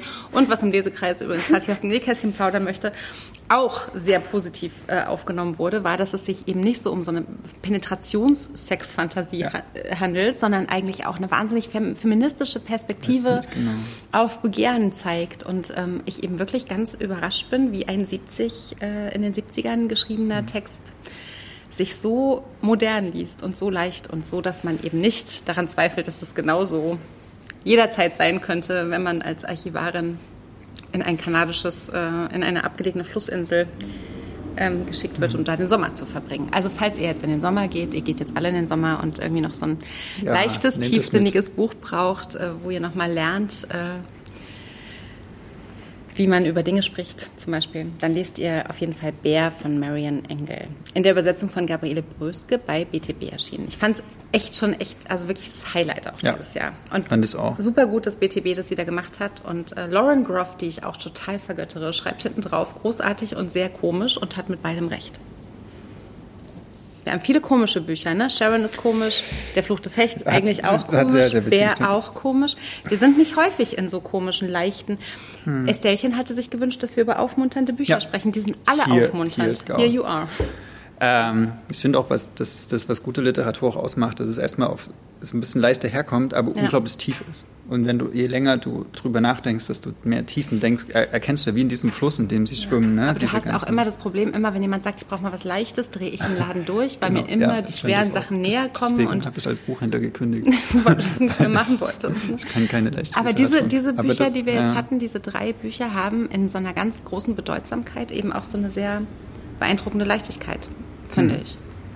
Marian Engel. Coole Socke war die auch. Könnte, Können wir noch einmal ganz kurz das Autorinnenfoto hochhalten, weil Oh ich ja, das das echt ist, so äh, ein tolles Foto finde. Ähm, für die Leute, die jetzt im Podcast ähm, zuhören, das ist ein Schwarz-Weiß-Bild von Marian Engel. Da steht sie mit so sehr, sagt man keckem Blick, kann man das Und sagen? kurze Haare. Kurze Haare, Kurzes Hütchen Haar. auf. Genau, ähm, und, und, Weiß und guckt so Schicker in, in, Pony, die, in die. Weite, ähm, hat so einen, so einen Rettungsring hinter sich, ist wahrscheinlich auf einem Boot so, so ein unterwegs. 2017 Pony irgendwie. Genau, So. Mhm. ja, bei Like. Schick. Ja, Gefällt man wird, also genau. Und die war echt auch eine riesengroße Nummer. Also es ist sehr spannend rauszufinden, was ähm, von der vielleicht als nächstes noch verlegt werden oder wieder entdeckt werden wird. Ja. Now it's you. Ich glaube, ich habe jetzt ein Buch, was nicht so. Also Bringst du es- endlich es- mal ein bisschen Tragik es, es hier rein. liest sich leicht relativ, aber es ist jetzt nicht so super witzig. Okay. Und zwar, ich habe, ich hab, glaube ich, noch nie in meiner ganzen Lesebiografie so ein Buch gelesen. Von, ähm, ich rede über Eskander Abadi aus dem Leben eines Blindgängers. Und jetzt würdest du denken, ja, wer hat es denn übersetzt? Ja, würde ich sagen, irgendjemand aus dem Es Arabischen. ist aber falsch, doppelt. Äh, äh, ist auf Deutsch geschrieben worden und ähm, ähm, Oh. Eskander Abadi kommt aus dem Iran, also er hätte Ah. das auf Farsi schreiben können. Seine Muttersprache ist aber im Zuge der Islamischen Revolution oder in den Folgen der Islamischen Revolution Anfang der 80er Jahre ähm, nach Deutschland geflohen, weil er ähm, bei den auf Seiten der Kommunisten gegen den Schah gekämpft hat. Und das habe ich in diesem Buch gelernt, unter anderem, dass es gab ja 1979 die Islamische Revolution im Iran. Äh, und da gab es zwei Kräfte, die sozusagen gegen den Schah gekämpft haben. Das waren einmal die Ultrareligiösen und einmal die Kommunisten. Und als die Ultrareligiösen gewonnen haben, die ja bis heute an der Macht sind, ähm, mussten relativ viele Kommunisten fliehen. So dieser Volksfahrerhitschin oder wie die hießen. Ähm, warte, das ist ein ganz tolles Nachwort.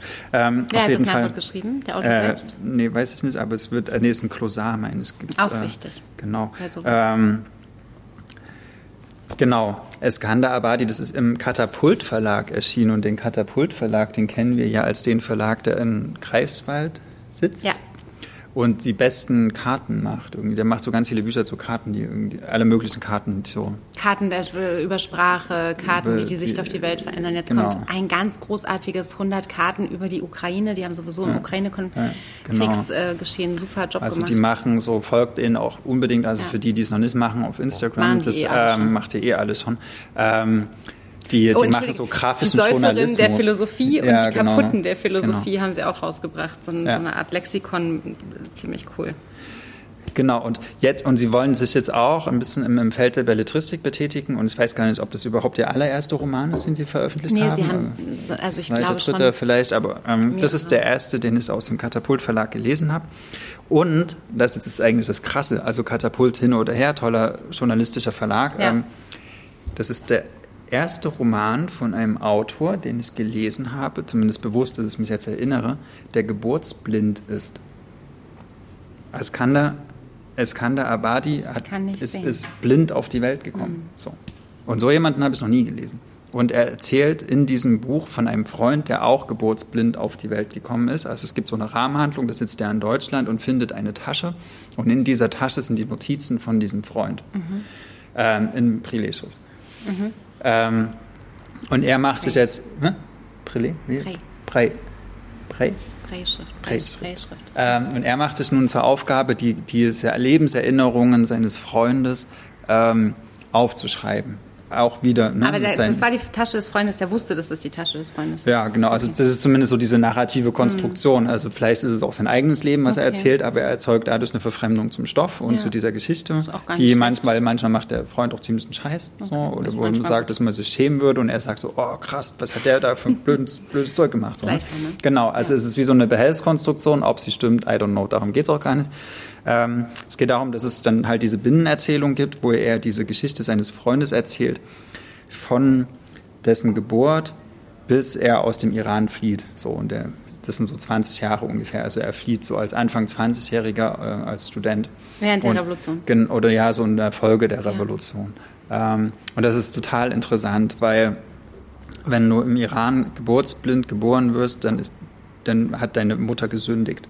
So, mhm. im, oder im Islam, so, dann wird das so mhm. aufgefasst, so, okay, irgendjemand in deiner Familie hat mal ein Verbrechen begangen und das ist die Strafe. Mhm. Also, de, also die Mutter wurde auch aufs Übelste behandelt danach. Und dann hat er noch eine Schwester bekommen, die wurde auch geburtsblind geboren. Oder äh, blind geboren. ähm, genau, und das ist schon mal so der erste Schock, wo man so denkt, was? Hm. Äh, also die, die Mutter ist tief traurig, die hat zwei blinde Kinder und dann, dann wird und sie noch dafür, so genau, sie, sie wird schuldig erklärt dafür. Ja. So. Und dann ähm, geht das auch so weiter und dann erzählt er so, ähm, wie er die Welt wahrnimmt. Und dann ist es halt immer, das erzählt er so von Vorurteilen, die Sehende gegenüber Blinden haben, so dass die halt die Welt so wie stumpf und schwarzer Vorhang wahrnehmen. Mhm. Aber die haben halt, die bauen sich die Welt aus Gerüsten, aus Geräuschen und die können zum Beispiel äh, je nachdem, wo das Geräusch herkommt, extrem viel genauer verorten, sowas. Ne? Die, mhm. die, die haben auch scharfe die Sinne. Genau, Sinne ja, ja. Die, er meinte, ich laufe alleine ohne Stock durch Teheran. Mhm. Niemand traut mir das zu. So, ich mhm. kann das. So, ne? Ich brauche es nicht. So. Mhm. Das fand ich so sehr ähm, bereichernd auch für meinen. Auch in dieser Ableismus-Diskussion ja, ja, total mhm. spannend, ne? Genau. weil wir ja auch immer so dazu tendieren, solchen Leuten irgendwie abzusprechen, irgendwie zurechtzukommen oder irgendwie da ne, auch mit so einem Übergriff oft helfen zu wollen, der einfach nicht cool ist. Ja, ja weil wir mit unserer Stumpfheit mhm. dann irgendwie, dann mhm. lernt er irgendwann ein Mädchen kennen und dann sagt er, ich mag deine kleine Stupsnase. Und dann sagt sie, hä, woher weißt du, das ist eine kleine Stupsnase? Aber dann sagt er, es höre es an deinem hohen A, dass du sprichst. So, ne? Oder, und, und sowas in diese völlig, Schön. genau. Oder, ja, also er, er erzählt, äh, wie, wie er halt die Welt wahrnimmt. Und das sind ganz viele Sachen so. In der Schule, dann ist er natürlich auch ein bisschen rebellisch und äh, trinkt nachts Wodka mit seinen Freundinnen. Und wie dann, es gehört. Wie es gehört. Ja, und ähm, und das, das ist sehr interessant zu lesen und auch später, wie er sich dann, und ich, ich interessiere mich sehr für die, ähm, für die iranische Revolution. Also ich fand auch schon, ähm, also als Persepolis damals rauskam, fand mhm. ich total interessant. Und weil vor 1979 war halt der Iran zwar ein, ein, autoritär regierter, aber ein sehr westlicher Staat. Es gab, es gab so Jazz, es gab Alkohol, es gab Partys, mhm. es gab Mode irgendwie. Also es war sehr, sehr, sehr westlich einfach. Und mit 79 ist das alles kaputt gegangen. Und mhm. der Iran ist ungefähr also von der Einwohnerzahl so groß wie Deutschland. Also es ist so ein, ein riesiges Land im, im, Mittleren Osten und mit einem ganz großen Einfluss und der dann so mit einer ganz großen Literaturgeschichte, mit ganz viel Musik. Mhm. Also es gab unglaublich tolle iranische Musik in den 60er, 70er Jahren. Mhm. Und die, ähm, die Mullahs haben das alles verboten, so alles. Mhm. Also die Frauen durften nicht mehr an die Uni. Es, ist, es war wirklich, die haben, haben die so ins 13. Jahrhundert zurückkatapultiert. Das ist auch im Vergleich zu dieser Afghanistan-Sache gerade genau, total spannend, ja, ja. nochmal mhm. zu sehen, wie sowas funktionieren kann. Ne? Genau. Und, und er hat, äh, er erzählt halt halt die Revolution nochmal, auch dass die zum Beispiel nicht erst 79 angefangen hat, sondern so schon 77, wo die. Kämpfe an den Universitäten waren. Und, mhm. und dann denkst du immer zwischendurch, und er ist da als blinde Person durchgelaufen. Und mhm. da gab es Schüsse, da gab es Barrikaden, da gab es also alles, was man sich als Revolution vorstellt. Da gab es so, ähm, so linken radikalen Freiheitskampf. Also die lesen auch Lenin und diese ganzen ähm, Protestschriften und wie, wie führt man halt jetzt eigentlich so ein Guerillakampf in den Straßen und mhm. super interessant. Und irgendwann wird es aber zu gefährlich und er wird auch gefoltert und, mhm. ähm, und dann flieht er, ich glaube so 80 oder 81 äh, aus dem Iran und man merkt auch, okay, äh, hier geht gerade eine, eine, ganz krasse Welt unter, so ja. für, für, für alles, was er erlebt hat. Er war auf so einem. Ist ihm das bewusst gewesen? Kriegt man das so raus, ja, ob er ja, das schon ja, gemerkt hat in dem Moment? Er war erwachsen. So, also, Und ähm, das ist in einem Stil geschrieben, den ich finde, der ist ein, der hat so was sehr Schulaufsatzmäßiges. Also mhm. erst ist das passiert, dann ist das, das passiert, aber dann häufig, genau, wenn Leute was er, vermitteln ja. wollen, was man sich nicht mhm. vorstellen kann mhm. und sicher sein wollen, dass man versteht, was sie dadurch mhm. lebt haben. Es ist so, ja. so sehr so nacheinander erzählen. Ja. Äh, so ein bisschen so ein, so, ein, so ein mangelndes Vertrauen auch in die Adaptionsfähigkeit. Manchmal ist es vielleicht auch gerechtfertigt, weißt du, wenn Leute gerade irgendwie wollen, dass es wirklich verstanden wird, dann mhm. denke ich auch immer, naja gut, was sollen wir uns da hinstellen? Aber du hast es, wie hast du es gelesen? Wie hast du es empfunden? Also ging es? Also es gab so zwei, ja, auch das hat mich schon, da habe ich so gedacht, das ist, äh, also ich äh, lese gerne Texte mit einer größeren Kunstfertigkeit, aber das mhm. war mir gar nicht so das irgendwann habe ich so, mich für das Thema halt sehr interessiert oder mhm. eh schon so für Iran und wie, wie war das da in der Zeit in Isfahan und in Teheran. Und auch dieses, äh, er, er kommt in einen neuen Raum, wie beschreibt er diesen Raum? Dann, dann heißt es, okay, äh, er riecht diesen brutalen Atem, er riecht diese verdorrten Blumen, er, er, er hört den Hall an der und der Stelle und du weißt, okay, du bist in einem großen Raum und wie er die Welt wahrnimmt, das fand ich sehr interessant. Mhm. Und es, wie gesagt, das ist, glaube ich, das erste Buch, was ich von einer geburtsblinden Person gelesen habe. Und alleine dafür oder für diese zwei Gründe, um mehr über die iranische Revolution zu lernen mhm. und ähm, um mehr über die Weltwahrnehmung von geburtsblinden Personen zu lernen, lohnt sich die Lektüre. Ich finde, mhm. dass er der, also alles, was literarisch an diesem Buch ist, ähm, jetzt nicht so herausragend. Es gibt andere Gründe, warum man dieses Buch lesen soll. Mhm. Ja. Okay. Genau. Eskander Abadi. Aus dem Leben eines Blindgängers. Der Blindgänger hat so diese doppelte Bedeutung genau, im Deutschen. Du, das, das du schön, denkst ne? sofort an eine Bombe, die nicht hochgegangen ja, ist, ja. aber finde es gar nicht so, so. Also die Assoziation hätte ich nicht, dass das Buch eine Bombe ist, sondern das ist eher. Aber das ist vielleicht auch ein bisschen verwirren will, weil ja. es eben auch so ein bisschen zeigen will. Hier, hier, hier, droht nichts zu explodieren, hier droht eher was zu verschwinden. So, ja. Das eher. So ein Vergessen. Ja passiert. Schön. Aber ist also Katapult, mutig, mutig. Well done. Ich überlege, ob ich jetzt meinen Absacker austausche gegen Alexander Hemmen, Hemon. Das, das musst du jetzt sagen. Ja. Vielleicht wäre es fair, wenn sich Andrea das gewünscht hat. Und meinen Absacker mache ich dann einfach nächstes Mal. Wäre es gut genug, der hält auch noch ähm, durch bis zur Folge 41, über die wir gleich noch reden müssen, weil die sehr anders werden wird als ja, alle anderen eh Folgen zuvor. Reden. Das machen wir gleich. Uiuiui. Also, ähm, auch für den Internationalen Literaturpreis vom Haus der Kulturen der Welt nominiert ist Alexander Hemon, aus dem Englischen übersetzt von Hannah Ahrens, ähm, Henning Ahrens. Hannah Ahrens finde ich auch cool.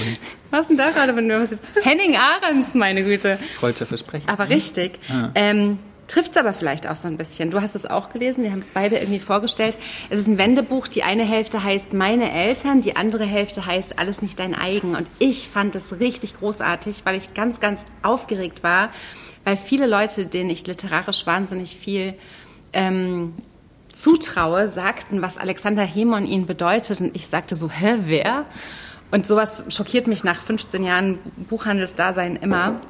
Und ähm, ich, ich, war also sehr gespannt, was mich da erwartet. Und tatsächlich geht Alexander Hemon in diesem Meine Eltern, in diesem ersten Teil so ein bisschen der Flucht seiner Eltern nach, die aus Sarajevo ähm, fliehen äh, mussten und was sie verloren haben, als sie so alt wie wir jetzt ungefähr, ein bisschen älter vielleicht, ähm, so ihr komplettes Leben ähm, austauschen mussten und was das ihnen eigentlich bedeutet hat. Und er macht das mit einer Genauigkeit und einer Liebe, die ähm, wahnsinnig berührend zu lesen ist. Und, und interessanterweise hat man dieses erste äh, diese erste Hälfte, vielleicht 200 Seiten gelesen. Dazwischen tummeln sich dann so ein bisschen Fotos, die das so ein bisschen hm. zeigen und die vor allem auch so eine sehr warme Liebesgeschichte zeigen, also auch so eine so zwischen eine, den Eltern jetzt? zwischen den Eltern genau. Also er hat einen sehr genauen Blick, also von den ersten so schöne Liebesgeschichten auch wow, auch schön, ne so die ersten verliebten Fotos, wie seine Eltern quasi auch in so einer guten sozialistischen Tradition so gefühlt äh, dastehen und, und den, den, den Nelkenstrauß irgendwie tragen, hm. bis sie irgendwie offensichtlich im Exil und äh, so ein bisschen USA, amerikanisiert, ja, genau, ja. genau.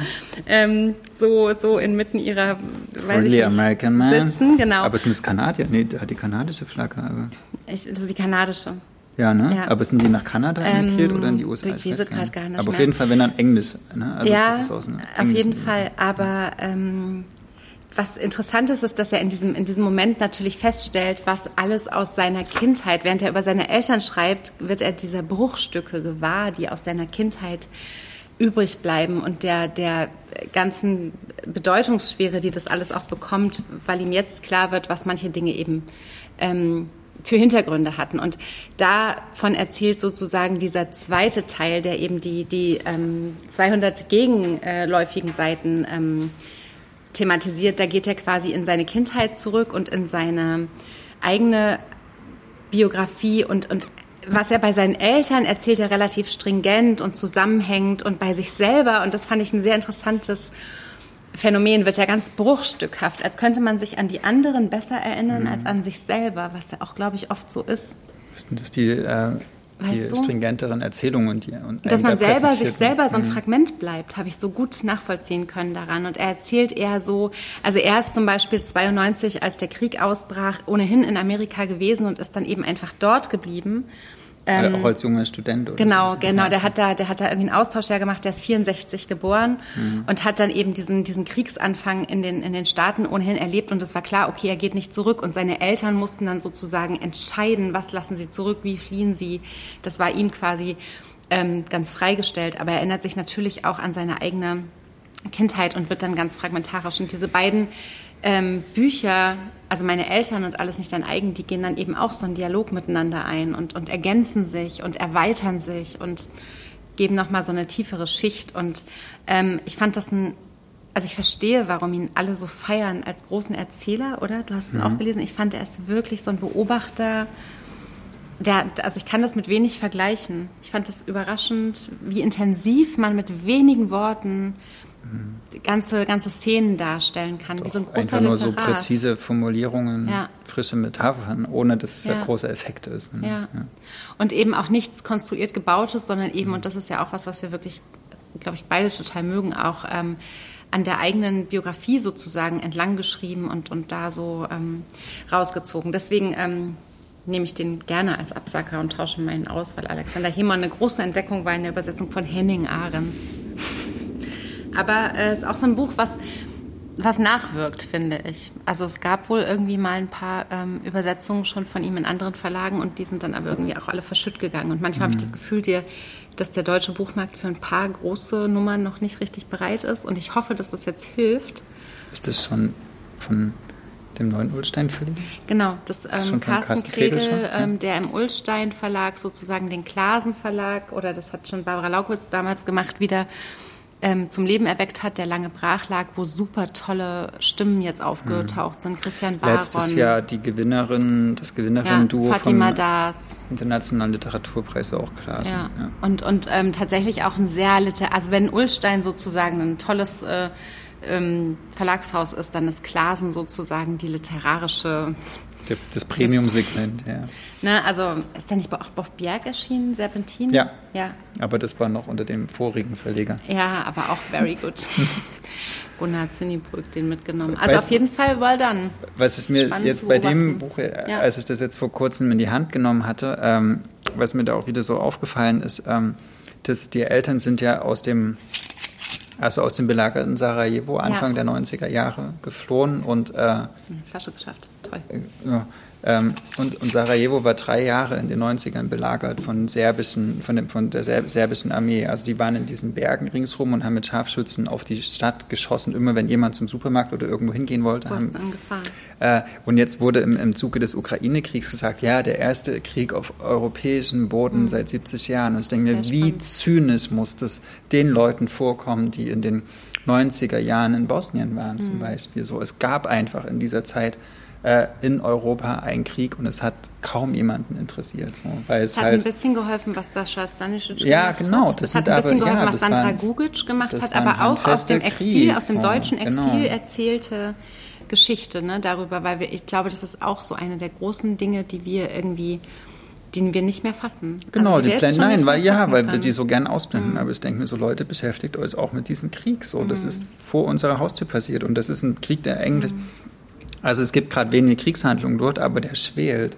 So, also die Bosnier haben heute immer noch Angst davor, dass die Serben wieder einmarschieren. Aber hast du dort. so Erinnerungen zum Beispiel so an Milosevic und so weiter, an diese, an diese Kriegsverbrechertribunalsache sozusagen? Irgendwie also in den 90ern warst du klein, Ja. aber es war halt vor ein paar Jahren mal dort und das sind überall sind dort noch die Einschusslöcher in, in Mhm. den Häusern und sowas. Und das ist für die Leute ist es dort total real und das Mhm. hat so, also so für so Biografien wie von Sascha Stanisic und von vielen anderen, das war halt die die hatten dort ihre Gemüsegärten, die hatten dort ihre, ihre Häuser und mussten innerhalb von kürzester Zeit alles verlassen und nach Deutschland kommen. Und, dann, Mhm. Und ihre Freunde, oder- ja, also das wird auch bei meinen Eltern von, von Hemon so ganz klar, was das für eine soziale, was das für ein, für ein, für ein, also für, für so ein, also was so ein Exil dann wirklich auch Mhm. bedeutet, wenn du deinen Freundeskreis und dein aufgebautes Leben und deine 40, 45 Jahre Existenz zurücklässt und Genau, irgendwo du eine anfangen musst in einer gekauft Sprache, die du nicht ja. sprichst, ja. Und das ist eben das, was wir manchmal aus so Zweite Weltkriegsfluchten äh, kennenlernen. Also was ich jetzt auch, deswegen vielleicht auch dieser Hannah Arendt-Vergleich, weil ich das da da ist ja das Exil quasi auch so eine sehr ähm, ein, einschneidende Erfahrung und auch dieses Sprachelernen und sich irgendwie in dieser Sprache wieder zu Hause finden müssen. Und, und ähm, das ist bei Hemon jetzt irgendwie auch nochmal, ähm, hat, hat doch auch eine echt politische Brisanz, so wie dieser Preis ja hm. oft auch eine sehr politische ja, ist. auch genau aus dem Grund auch ja. wichtig. Und toll, dass der jetzt äh, dazu ähm, beiträgt, dass wir alle Alexander Hemon kennenlernen. Und ich fand es liebevoll und großartig und wichtig, dieses Buch. Das vielleicht noch so zum Abschluss. Meine Eltern und alles nicht dein eigen in der hm. Übersetzung ähm, dieses großartigen Wendebuchs, obwohl ich sonst nicht der größte Fan von diesem Genre Wendebuch bin, weil ich es meistens nervig finde. Aber in dem Fall hat es hingehauen. Bei Karosh Taha hat es auch hingehauen. Jan Bei Jan Brandt hat es nicht so gut hingehauen. Okay, Aber hier hat es jetzt ja, wieder ja. sehr, sehr gut hingehauen. Oder auch schlimm, Theresia Mora, die ja auch auf der Liste ist, die hatte mal dieses Ungeheuerbuch, wofür die den Büchnerpreis bekommen hat. Oder den Deutschen Buchpreis sogar. Wo oben oben ein Text war und unten ah. ein Text und jede Seite so halbiert. Und so ja, fürchterlich. Oh, er hatet. Okay, also. Ähm. Auf jeden Fall ist das ein sehr guter Absacker. Jetzt bist du dran, mach was los. Das war ein langer Absacker. Entschuldige das bitte. Das war ja schon fast ein drittes Buch. Das ja, aber ich wollte cool. dem auch gerecht Doch, ja, finde ich toll. Äh, jetzt kommt wirklich ein Absacker. Mhm. Ich, ich, ich erzähle dir jetzt ein Geheimnis. Jetzt bin ich ganz gespannt. Ich, ich feiere in meiner Freizeit gern Rad. Was, wirklich? ja, Nicht surprise, dein surprise. Ähm, Willst du allen mal kurz erzählen, dass dein Fahrrad sogar einen Namen hat, dass es Fotos gibt, wie du in dem Bett mit diesem Fahrrad liegst? Oder ist das zu privat? Scrollt mal in meiner Facebook-Timeline. ähm, genau, ich habe ein intimes Verhältnis nicht zu einem Bären, aber zu einem Fahrrad. Ähm, das musst du erklären. es ist rot. Ich sag nur Sattelruhe. Ne? Es ist rot und es ist sehr schön. Es ist wirklich ein schönes Fahrrad. Ich bin es auch mal gefahren und ich bin fast gestorben dabei. Ja. Ludwigs Fahrrad zu fahren bedeutet, vorne die Hände so zu machen, also für alle Podcast-Hörerinnen, man hat quasi seine Fäuste nebeneinander, weil dieser Lenker so schmal ist, dass man überhaupt nicht breit greifen kann, sondern so das kannst fahren du nicht zwischen den Autos durchfahren. Ähm, okay, got it.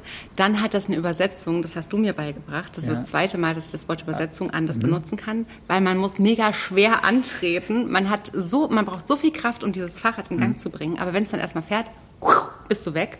Mit Ludwig Fahrrad zu fahren ist die Pest, weil ja. er, ist immer, er ist immer schon weg. Ja, für mich ist es auch die Pest, mit anderen zu fahren. Außer mit bestimmten, die auch solche kranken Fahrräder. Aber ähm, ich will gerne. Entschuldigt kurz, mit ja. Ludwig vorne auf der Bank zu sitzen, vor dem Laden und andere Männer gucken irgendwie anderen tollen Menschen hinterher und Ludwig so. Und dann war auf jeden Fall ein Fahrrad auf dem Weg. so. Bike-Porn. Und dann kann er mhm. sehr gut erklären, warum dieses Fahrrad das tollste der Welt ist. Was ein bisschen süß ist. Ja. Finde ich auch nett. Ist ein gutes Hobby. Aber hey, ich bin 36 und habe noch nie ein eigenes Auto besessen. Okay. Ich hatte mal eins, aber kurz. Ähm, ich will euch gerne zum Absacker, weil es ging ja heute auch um ältere Bücher, die wir vorstellen sollen, die Regeln empfehlen von äh, dem Kollektiv? Velominati-Kollektiv. Das ist ein Kollektiv rings um den Herausgeber Frank Strack. Frank Strack, das ist ein Niederländer. Ähm, und die Regeln ist sozusagen die, die Bibel für alle ähm, RennradfahrerInnen, so, weil da werden nämlich Regeln genannt, warum man oder wie man sich verhält als Rennrad ähm, begeisterte Person. Dürfen und, das so Hollandradfahrerinnen nicht benutzen? Ja. Also können sie machen. Bisschen, aber, das ein bisschen aus. Äh, ja, also da geht es um Mountainbikes auch ein bisschen und sowas. Und es gibt zum Beispiel diese Regel, wie viele Fahrräder darf man besitzen und es ist immer N plus 1. Ähm, no oder S minus 1 ist die Regel, nämlich ähm, S ist die Anzahl an Fahrrädern, die man hat, ähm, wenn die Freundin oder der Freund mit einem Schluss macht und man darf immer genau ein Fahrrad weniger benutzt, äh, besitzen. So. Verstehe ähm, Oder es geht darum, naja, wenn, wenn meinetwegen. Du hast ein Fahrrad, jemand macht nein, mit dir nein, Schluss. Nein, hast nein, kein Fahrrad mehr? Das ist ja wenn, wenn deine Freundin mit dir Schluss macht, ja. wenn du zehn Fahrräder hast, weil, du, weil die einfach im Flur nicht mehr laufen kann, ne? dann darfst du halt nur neun besitzen. Du musst immer aufpassen, wie viele ah. minus eins. Aber wie viele Fahrräder hast du? Ich habe nur eins. Aber du hattest mal zwei. Ja. Können wir kurz erzählen, wie die heißen? Eine Zora und Elvira und Vera. Elvira, weil das war das Winterrad. Das fand ich ja, sehr das gut. Winterrad, Vira. Genau. Zora ist rot. Ja, logisch. Es geht darum, wie man sich die, wie man, ob dass man sich natürlich die Beine rasiert, wenn man. Äh, Rasierst du dir die Beine? Wenn man Profi-Rennradfahrer ist. Ich beantworte das jetzt nicht. Äh, es geht darum, wie man seine an. Brille trägt. Es geht darum, welches Enge Bier Jeans. man trinkt, weil man trinkt natürlich auch Bier nach welches dem Fahren. Bier denn? Ähm, na, keine Plörre. Kann man ähm, Weißwein trinken? Nee, also, warte, warte. Okay, warte mal, habe ich das? Was war das? Äh. Okay. Nee. Aber die wichtigste Regel ist Ja. Regel Nummer 5, Wie geht die denn? Mhm. Wie viele Regeln hat es denn? also 90 oder sowas. Okay. Und die Regel Nummer 5 ist ziemlich kurz, die heißt, beiß verflucht nochmal auf die Zähne. Also das heißt auch, es geht so um me mentale Sachen und darum, dass man, Es ist ein Selbsthilfebuch. naja, wenn du 300 Kilometer Fahrrad fährst innerhalb von acht Stunden, so, dann geht es sehr darum, Warum also machst du denn das? es geht so um mentale Prozesse, es geht ums Aushalten, aber es geht zum Beispiel auch um Fairness. Also eine Regel ist auch, ähm, arbeite auch im Wind. Ne? Also nicht nur, dass man nicht immer im Windschatten der anderen fährt, sondern dass man auch selber die Verantwortung übernimmt.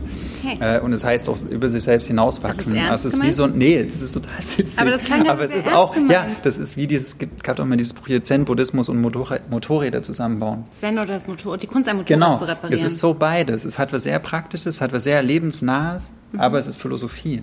Und lustig. Und es ist mega Mach lustig. ein Beispiel ja. für lustig, bitte. Ähm, ach hier. Radfahren und also die Regel Nummer 47. Trink Triepel, aber lass die- die Finger von Dreifachkurbeln. Radfahren und Bier sind so eng miteinander verknüpft, dass wir ihre Beziehung wohl nie in Gänze verstehen werden. Bier ist ein Regenerationsgetränk, ein Elixier für das freundschaftliche Palaver im Anschluss an die Ausfahrt und einfach ein ausgezeichnetes Zeug, um es die Kehle hinunterrinnen zu lassen. Wer trainiert, um sich hinterher ein Bier zu genehmigen, sollte auch dabei keine halben Sachen machen. Andrea Brescher hat gesagt, wir sollen äh, Nummer zwei lesen. Trink Qualitätsbier aus echten Brauereien. Wenn es hingegen aus Reis statt Gerstenmalz gebraut wurde oder die Beigabe einer Limette erfordert, weißt du, dass du besser die Finger davon. Das sind wirklich wichtige Regeln, die man unbedingt. Was ist Regel soll. Nummer zwei, weißt du das? Äh, Kannst du irgendeine auswendig? Warte, Regel Nummer eins ist, befolge die Regel, nur falls ihr es wissen das wolltet. ist wie Fight Club. Regel Nummer zwei, geh mit gutem... Ah, das ist wie, das ist wie Fight Club. Ja, vielleicht ein bisschen. Und vor allen Das Dingen, ist so ein Männerding. du musst auf, die, auf, deine, auf deine Beziehungsperson achten, dass du niemals zu viele Fahrräder hast, aber eine andere Regel ist, Fahrräder sind immer wichtiger als die Familie. Also es ist auch sehr ironisch dann wieder. Aber es dreht sich ums Rad. Regel Nummer zwei ist langweilig. Jedem, der die Regeln. Ja, also das, das, das verstehe ich nicht, warum wir die lesen sollen. Jedem, der mit den Regeln vertraut ist, ist es strikt verboten, wissentlich einer anderen Person dabei behilflich zu sein, sie zu brechen. Und dann Ja, hast du so. genau, das ist Kodex. Das ist Kodex. Also so, sowas wie, also Ehre finde ich ein Scheißwort, Das aber findest du wirklich. äh, ja, aber Ich auch. es, Aber es wird sehr, sehr viel Fahrradgeschichte erzählt. Es ging um, äh, geht um Eddie Merckx und, und alle, ähm, die, die halt Fahrradgeschichte geschrieben haben mit in den es ist Rennen. In diesem, in diesem äh, Covadonga Verlag erschienen, der, Genau. glaube ich, nur Fahrradbücher Genau, rausgibt. erschienen Oder? im Covadonga Verlag. Hättest du es gerne der- geschrieben?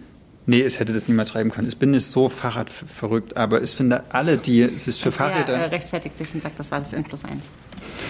Entschuldigung, Andrea. Alle dieses, alle dieses für Fahrräder interessieren oder die Personen in ihrem Freundeskreis haben, dieses, die sehr, sehr gerne und viel Fahrrad fahren, die sollten alle unbedingt dieses Buch im Regal haben, äh, weil das wahnsinnig Spaß macht zu lesen und wirklich auch coole, coole Kannst du mir kurz coole, die Nazi-Optik erklären, die das Buch hat?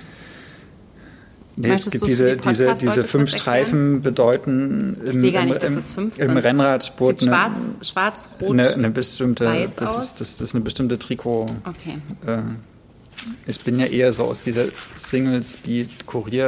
Single-Speed-Kurierschiene. Ich fahre ja gar nicht so Langstreckenrennrad. Ich fahre eher so kurze Strecken. Aber Okay. äh, Radsport jünger. es geht auch darum, wie man sein Rad pflegt und wie man Touren plant und wie man zu anderen RadfahrerInnen ist. Also, das ist schon cool. Und es ist wirklich witzig geschrieben. Das kann man lesen wie ein Roman.